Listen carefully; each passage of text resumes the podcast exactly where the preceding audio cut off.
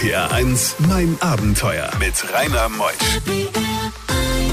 Einen wunderschönen guten Morgen. Heute ist der erste Sonntag des Monats März. Man merkt, der Frühling kommt. Und äh, kalendarisch haben wir doch schon. In zwei Wochen müssten wir ja schon soweit sein. In vier Wochen wird die Uhr wieder umgestellt oder in drei, was auch immer.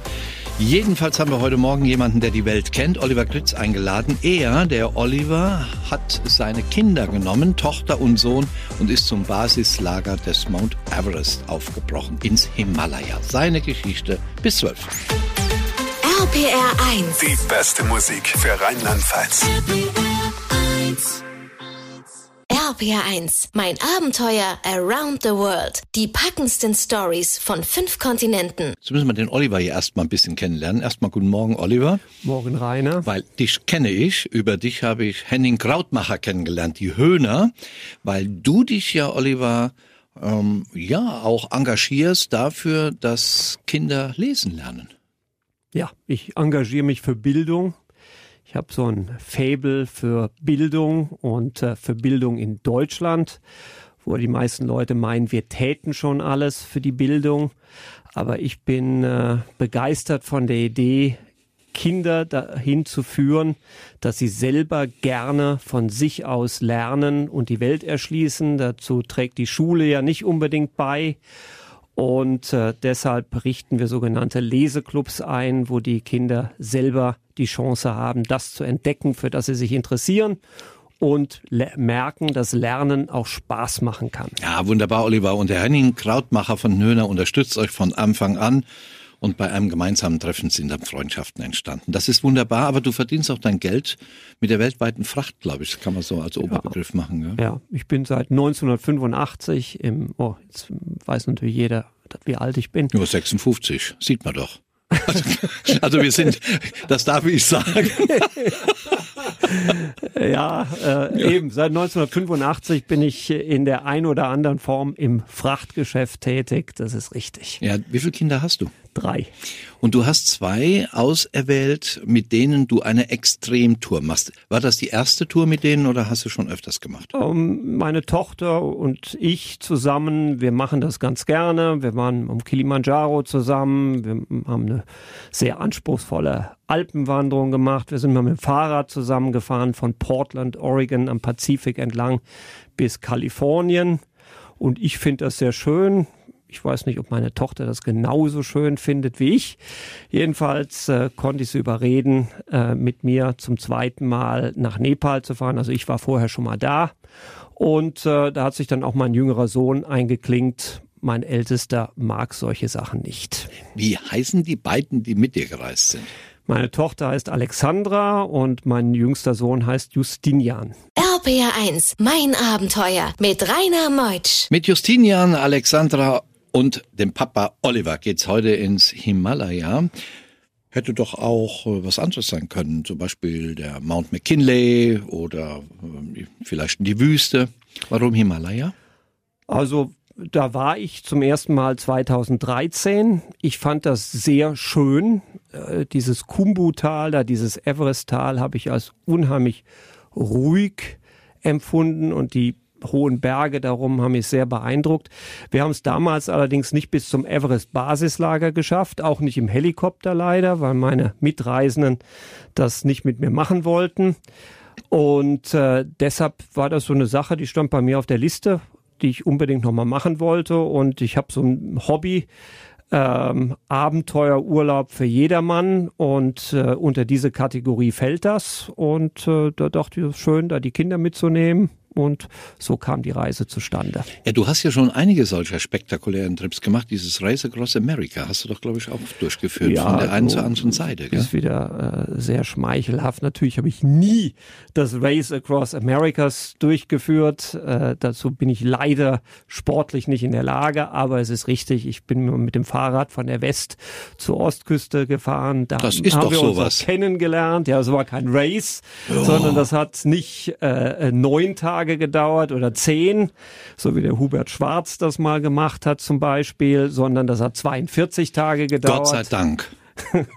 ja, dann sieht man auch was. Dieses Race Across America, das ist neun Tage, da siehst du doch nichts. Da siehst du nix. dackelst du nur du durch. nix, du fährst du ja. Tag und Nacht und du bist wenigstens tagsüber gefahren. Und ja. weißt du, was beim Race Across Americas das äh, am meisten beanspruchte Körperteil ist? Der Hintern. Nein, der Nacken. Viele Leute, äh, viele äh, Teilnehmer können ihren Kopf nicht aufrecht halten, weil die ja quasi permanent durchfahren und der knickt dann so runter. Ja. Aber das äh, war bei mir natürlich überhaupt kein In Problem. manchen Berufsschichten ist das auch so. Wir spielen jetzt ein paar Takte Musik und dann kommen wir nachher wieder. Bei diesen Geschichten hält die Welt den Atem an. RBR1, mein Abenteuer mit Rainer Meutsch. Oliver Kritz, heute Morgen hier, der Spediteur, Diplomkaufmann, MBA hat er auch, Unternehmer, Autor. Er schreibt, er tut, er bewegt sehr viel und reist mit den Kindern. 25, 21 Jahre alt, zwei wollten mit ihm ins Himalaya. Die Anreise dorthin geht über Dubai? die entweder über Dubai oder über Doha, das ist so der gängige Weg, ähm, nach Kathmandu. Nach Nepal. Und dann bleibt man da ein wenig, um sich zu akklimatisieren oder geht man sofort weiter? Kathmandu eignet sich zur Akklimatisation eigentlich nicht so. Das ist 1600 Meter hoch. Äh, ist auch nicht unbedingt nötig. Ähm, wir sind dann direkt am nächsten Morgen weitergeflogen nach Lukla. Oh, Lukla. Ja, Das ist der gefährlichste Flughafen der Welt. das sagt man so. Ähm, da hat es aber Gott sei Dank lange keinen schwerwiegenden Unfall mehr gegeben. Aber mit den Flugzeugen, mit denen man da fliegt, mit diesen kleinen Twin Otters, hat es also dieses Jahr einen Unfall gegeben. Und zwar äh, auf einem Flug Richtung Annapurna. Das ist dann äh, also nach Lukla, das geht dann in, äh, in östlicher Richtung von Kathmandu. Der Annapurna ist dann westlich, nordwestlich von, äh, von äh, Kathmandu gelegen. Dort ist so ein Ding runtergeflogen. Also mh, das ist äh, Beschreib, den beschreib ihn mal, den Flughafen. Den Flughafen in Lukla. Ja. Ja, der besteht aus einer äh, Landebahn, die ist auf einen Berg, an einen Bergabhang gebaut. Äh, für diejenigen, die sich das mal anschauen wollen, die geben mal ein bei äh, ähm, YouTube Crash Lukla. Ich glaube, aus dem Jahr 2009 ist da ein, äh, also Sichtflug, kein, kein Geräteflug, sondern Sichtflug. Insofern muss das wolkenfrei sein und das war es an dem Tag nicht. Und dann ist der Flieger halt in den Berg reingeflogen, weil er nicht äh, die Landepiste gesehen hat. So sehr kurze Piste, meines Wissens ist die 500 Meter lang. Und, Und äh, nur in eine Richtung. nur in eine Richtung und geht sehr steil nach oben, wenn man da landet, um das Flugzeug abzubremsen, beziehungsweise wenn man dort startet, rollt man dann an und äh, äh, ja. Ich land weiterhin, lande weiterhin in Frankfurt. RBR1, mein Abenteuer. Der Papa unterwegs, der Oliver Kritz aus Bonn angereist heute Morgen, um sein Abenteuer zu erzählen, was er mit den Kindern erlebt hat. Von Kathmandu geht man dann raus. Wir wollen ja ins Basislager hinein. Äh, Wie ist das eigentlich mit den Kindern zu reisen? Sagen die oft, ach Papa, Nö, also das war sehr harmonisch, sehr harmonisch. schweißt zusammen? Ja, auf jeden Fall. Auf jeden Fall. Also äh, das ist ja, wenn man sich ein bisschen aus der Komfortzone rausbewegt, wo die Dinge anders sind, dann ändert sich auch der Fokus äh, auf andere Dinge. Äh, Wir sind natürlich alle äh, vergiftet durch permanente äh, Schirme auf dem Telefon, Computerschirm oder, oder, oder der Fernsehschirm äh, haben permanent, äh, schauen wir auf die Dinger drauf, warten auf unsere E-Mails und so weiter. Insofern ist das, muss man ein bisschen sich entgiften. Da hat man so ein paar Tage Entzugserscheinungen. Ich auch im Übrigen, die Kinder natürlich auch. Aber dann wandelt sich der Fokus so und schweißt auf jeden Fall zusammen. Ihr seid von Lukla, nachdem ihr sicher gelandet seid, dann, da muss man glaube ich um die 60 Kilometer weiterreisen. Wie kommt man denn weiter Richtung Basislager? Also bis zum Basislager sind 75 Kilometer ungefähr. Ähm, und äh, ja, man läuft da erst äh, am äh, oder äh, erst ist falsch gesagt. Man läuft eigentlich die ganze Zeit an diesem Dudkosi, an diesem Milchfluss vorbei. Der äh, Fluss mit der höchsten Quelle der Welt, 5300 Meter liegt die Quelle. Und die ist natürlich dann, wenn man in Lukla losgeht, auf 2800 Meter und dann nochmal 500 Meter runter bis äh, in das Tal des Flusses, ist er schon relativ breit und kräftig.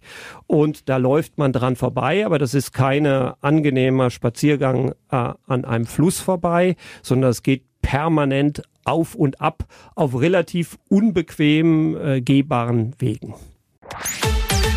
RPR 1, mein Abenteuer mit Rainer Meusch. Wir sind in der zweiten Stunde mit meinem Abenteuer mit Oliver Kritz. Er hat seine Kinder sich genommen, Tochter 25, Sohn 21 und sich aufgemacht zum Mount Everest. Dort wollte man dann zum Basislager. Ob sie es geschafft haben und welche Schwierigkeiten darin noch bestanden, das erfahren wir alles noch in den jetzt noch restlichen 56 Minuten. RPR 1. Die beste Musik für Rheinland-Pfalz. RPR 1, mein Abenteuer mit Rainer Meutsch. Oliver Kritz, heute Morgen aus Bonn angereist. Wir sind jetzt auf einem Weg von Lukla, dem Flughafen, dem vermeintlich gefährlichsten der Welt. Wir gehen dem Flusslauf entlang. Also da gibt's jetzt kein Taxi und kein Auto, kein Da Bus, gibt's nix, nix. Musst du gehen. Die Da muss- 75 Kilometer muss man gehen. Wie lange geht man denn daran? Ähm, also wir sind aufgestiegen, meine ich, sieben oder acht Tage bis, ja. ja, ja. Geht's? Einschließlich, einschließlich äh, Akklimatisierungstouren, die man zwischendrin immer wieder ausführt. Also wie gesagt, man beginnt auf 2800 Meter. Wenn man, äh, die meisten kennen das, wenn in den Alpen direkt auf 2800 Meter raufgeschossen wird, das ist schon von Sauerstoffgehalt ein bisschen anders. Und da muss man halt ein bisschen, dann geht's permanent bergauf. Am Schluss sind es dann knapp 5700 Meter und um da gut hinzukommen, muss man immer wieder mal Tage höher gehen und wieder zurückgehen zum Schlafen. Hat jeder ein eigenes Zelt? Kein Zelt. Das sind alles äh, Lodges entlang des Weges. Das Tal ist gut erschlossen. Das ist ja der Hauptweg da zum Mount Everest und da ist Betrieb. Auf den Lodges gibt's Essen. Man kriegt ein Bier dort. Ja, auf jeden Fall. Kriegt ein Bier Hat man, zu essen. hat man einen Führer? Hat jeder einen Führer? Nö, man kann auch ohne Führer laufen. Das ist für junge Menschen okay. Für Leute, die ein bisschen Geld haben, ist das eigentlich unsozial, weil durch den Fremdenverkehr äh, stützt man natürlich dieses Tal und die Menschen dort. Und da ist eine Riesenindustrie entstanden, die leben davon und hatten äh, über Covid eine sehr schwere Zeit und freuen sich jetzt wieder, dass das Tal aufmacht. Der Tourismuslevel ist noch nicht auf dem Level, wo es vorher war. Also meine Empfehlung, auf jeden Fall einen Guide nehmen. Das sind ganz nette Menschen und das äh, addiert so viel Interessantes zu der Tour, äh, dass ich darauf auf keinen Fall verzichten würde. Bei diesen Geschichten hält die Welt den Atem an. RPR 1, mein Abenteuer mit Rainer Meutsch. Tolle Geschichten, die Oliver uns mitgebracht hat. Er ist mit seinen beiden Kindern unterwegs zum Basislager des Mount Everest. Der selbst ja 8800, ich glaube 48 Meter. 8848 müsste es sein, gell, der Mount Ja, Everest. So ja, ja. sind wir, man man ist sich Oder ja nie sicher. 84, glaube ich. Ne? 8884. Also hier steht 48. bei Wikipedia So, dann 8848. gehen wir mit deiner Zahl da. Da steht's. Ja, du hast das recherchiert. Das haben hier die Jungs gemacht. Die legen mir, die legen mir doch alles vor. Ich brauche brauch gar nicht mehr da reinzuklicken. Der, der Köster, der hat, glaube ich, die ganze Woche über nichts anderes zu tun, als die Sachen für mich vorzubereiten. Aber die sind dann auch immer richtig. Also wir glauben das jetzt einfach. Wie groß war die Gruppe, mit der ihr gereist seid? Das waren äh, meine zwei Kinder, ich als Touristen. Wir hatten zwei Träger und einen Guide. Also nicht eine 46er-Gruppe. Nein, nein, nein, nein, nein. Nur, nur wir. Was habt ihr denn abends gemacht, wenn ihr da in so einer Hütte wart? Über was erzählt man denn da? So als Papa mit Kindern. Ja, dann ist man in der Hütte und ist verschwitzt und äh, ringt dann mit sich, ob man jetzt da eine warme Dusche nehmen soll, für die man dann immer noch extra bezahlen muss. Und außerdem muss man dann so halbnackt durch die Kälte marschieren. Das ist auch nicht so prickelnd. Und wenn man das gemacht hat oder nicht gemacht hat, dann trifft man sich in dem einzigen Raum dieser Hütte, der beheizt ist und sitzt dann um so einen Holzhofen herum mit etlichen anderen, die dort wandern und erzählt sich. Wir wandern weiter zum Basiscamp. Wir kommen ja irgendwann dort an. Hatte einer deiner Kinder Kopfschmerzen, Durchfall, Erbrechen, wollte nicht mehr? Also wir haben erstaunlicherweise mit der Höhe sehr wenig zu kämpfen gehabt. Wir waren ein paar Jahre vorher auf dem Kil- Kilimanjaro. Das war am Ende äh, sehr mühsam und schmerzhaft. Auf dem Level äh, waren wir auf dieser Tour nie. Äh, klar, man hat ein bisschen Kopfweh ab und an. Am, am, am letzten und anstrengendsten Tag äh, hat ich auch ein bisschen flauen Magen. Aber die ganzen Medikamente, die wir mit haben, haben wir unbenutzt wieder nach Hause zurückgebracht. Gleich nach halb kommen wir zum letzten Tag. Basislager. RPR1, mein Abenteuer around the world. Die packendsten Stories von fünf Kontinenten. Das Basislager war das Ziel am Mount Everest. 8848 wollte man nicht ersteigern, aber diese 5600 Meter, das war ja das Ziel. War viel Verkehr an Chinesen, Japanern, Amerikaner, Kanadier? Also wir hatten so gut wie überhaupt keinen Verkehr. Ähm, wir sind, mit, äh, hatten ein Glücksfenster erwischt, um aus Kathmandu rauszukommen. Nach unserem Flug wurde für zwei oder drei Tage der Flughafen geschlossen und deshalb waren wir da touristenfrei unterwegs. Ein paar Kletterer waren natürlich da. Äh, ein paar Touristen, die sich ein bisschen mehr Zeit gelassen haben, waren auch da, aber wir sind noch nicht zum Basislager selber gegangen, sondern auf dem Hügel oberhalb des Basislagers, den Kalapata, äh, was absolut empfehlenswert ist, weil das bietet den schön, schönsten Blick auf den Mount Everest. Vom Basislager sieht man den überhaupt nicht. Und auf diesem Kalapata waren wir Mutterseelen allein unterwegs. Und dann solch ein Tag zu erleben, wenn man da sitzt. Erzähl mal so die Stimmung. Also ich bin äh, äh von Kindesbein an äh, fasziniert vom Mount Everest. Ich habe die äh, sehr viel Bergsteiger-Literatur verschlungen. Ich bin ein Riesenfan von Reinhold Messner und habe seine Bücher mein ganzes Leben lang verschlungen. Und äh, ich hatte ja 2013 den Everest schon mal aus weiterer Entfernung gesehen, aber ihn dann vom Kalapata in der Nähe zu erleben, dann vom Nupze da, äh, das Talstück, was man sieht, so eine Lawine abgehen zu sehen, die Kletterer zu sehen, dann mit äh, durchs Teleobjektiv, die da im Kumbu-Gletscher Richtung Mount Everest laufen, das ist schon irre. Bei diesen Geschichten hält die Welt den Atem an. RBR1, mein Abenteuer mit Rainer Meutsch. Haben deine Kinder eigentlich zum Abschluss gesagt, danke Papa? Ja. Gut. das glaube ich. Du bist ja auch ein guter Vater, dass du sie mitnimmst, um ihnen das auch zu zeigen. Kamt ihr in Schneetreiben hinein? Weil das war doch die Region, wo es eigentlich auch viel schneit. Ähm, wir hatten ein bisschen Schneetreiben nach der Rückkehr von der Wanderung um Kalapata, als wir dann nach Lobuce auf 5000 Meter zurückkehrten, um dort die zweite Nacht zu verbringen. Da hatten wir leichtes Schneetreiben, aber ansonsten hatten wir äh, ein wahnsinniges Glück mit dem Wetter. Wir sollten noch sagen, was es in der Nirvana Lodge in äh, Yossale gab, als die Frau etwas gekocht hatte. Also erstmal ganz kurz, wie kamen wir überhaupt dahin? Das ist äh, äh, die, der Eigentümer dieser Lodge heißt Kasi, Kasi Sherpa, haben ja alle den, den Sherpa hinter ihrem Namen, den haben wir 2013 kennengelernt, das war dort unser Guide bin mit dem äh, über all die Jahre in sehr gutem Kontakt geblieben und der hat uns dann da eingeladen, auf dem Hinweg äh, und auf dem Rückweg äh, die Nacht in seiner Lodge zu übernachten.